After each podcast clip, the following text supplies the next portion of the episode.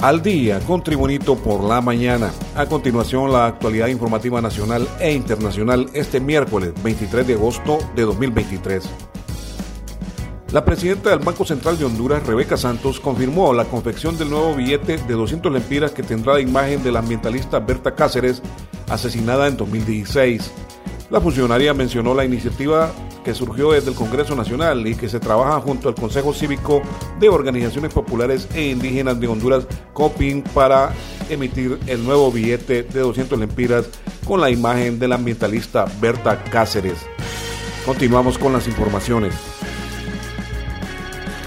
Cuando a la microbióloga Suani Avilés la seleccionaron para implementar la secuenciación genómica de SARS-CoV-2, o sea, el virus que causa la COVID-19, en Honduras se quedó maravillada.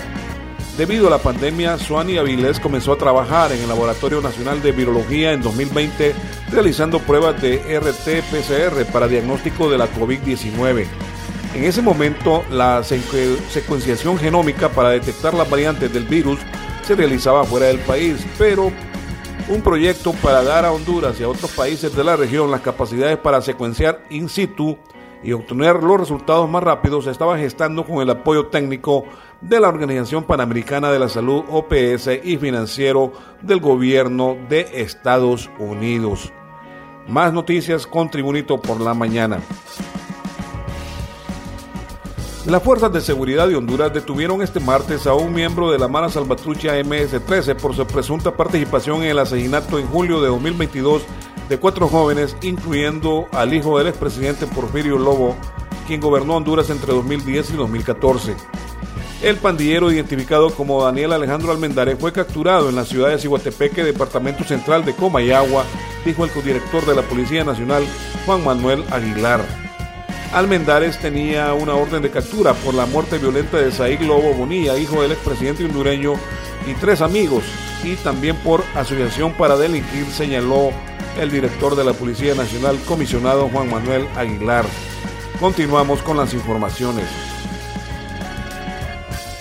La Fiscalía Especial contra el Crimen Organizado ejecuta este miércoles una operación en el departamento de Choluteca mediante la cual se da cumplimiento a dos órdenes de captura por lavado de activos y se aseguran 18 bienes cuyo origen se presume ilícito. Se trata de acciones coordinadas con la Dirección Policial Antimaras y Pandillas contra el Crimen Organizado de Ipanco, tras investigaciones preliminares en seguimiento a diversos hallazgos derivados de allanamientos de morada ejecutados en la zona sur del país, donde se identificó una célula criminal dedicada al tráfico ilícito de drogas.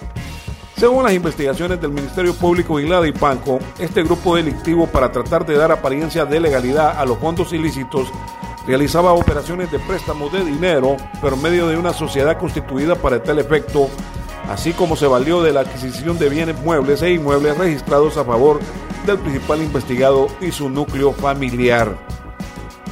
Mar, informaciones con Tribunito por la mañana. Un vídeo en el que se observa a migrantes que transitan de forma irregular por Honduras mientras se enfrentan por comida se hizo viral en las redes sociales a la vez que deja al descubierto la vulnerabilidad de estas personas.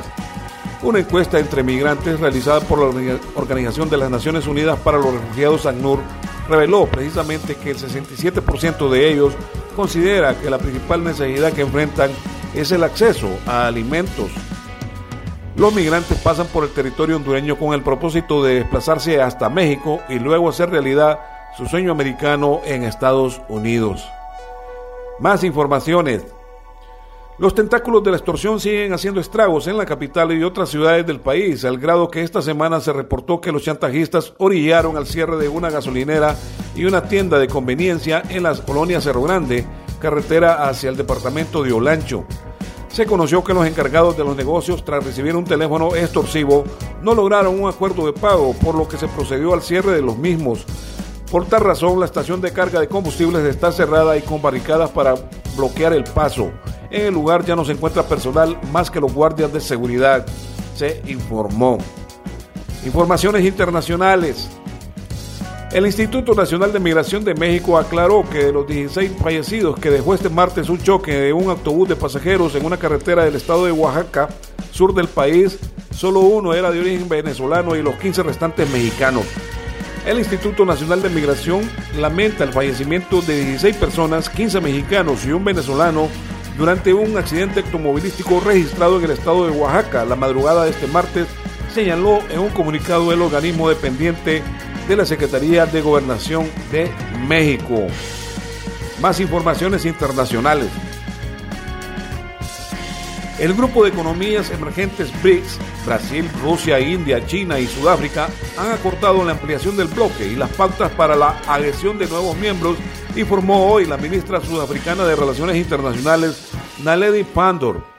Hemos coincidido en el tema de la ampliación y tenemos un documento adoptado que establece pautas de principios y procesos para considerar a los países que desean convertirse en miembros de los BRICS declaró Pandor a Ubuntu Radio, emisora promovida por su departamento en la cumbre que el grupo celebra en Johannesburgo, Sudáfrica.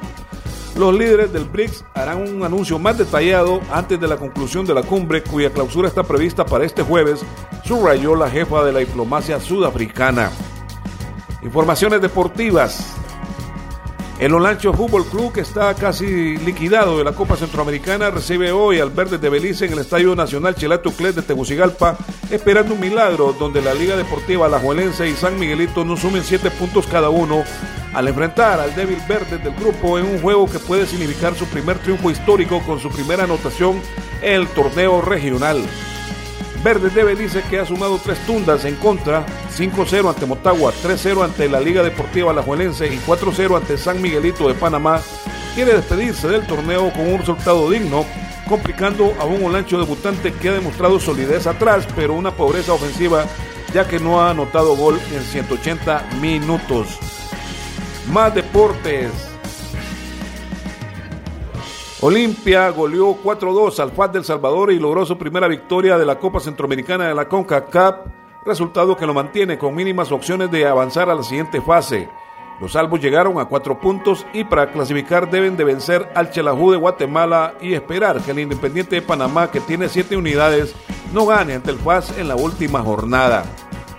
Olancho, que está casi liquidado, pues este día espera ganar ante Verdes de Belice en el Estadio Nacional Chelatucles. Por otra parte, el Real España de San Pedro Sula jugará este jueves su tercer partido de la Copa Centroamericana de la CONCACAF, recibiendo al Diriangen de Nicaragua. Los aurinegros, últimos en la llave C, buscan el milagro ante los nicaragüenses y seguir con aspiraciones en la competencia. Para lograr los, los tres primeros puntos del torneo, el Real España, con su dirigencia espera el apoyo masivo de su afición y para ello ha establecido el ingreso gratis en el sector de Sol y de 100 empiras en preferencia. La noticia la confirmó el presidente del Club Real España, Elías Burbara. Este ha sido el reporte de informaciones de Tribunito por la mañana de este miércoles 23 de agosto de 2023. Tribunito por la mañana te da las gracias y te invita a estar atento a su próximo boletín informativo.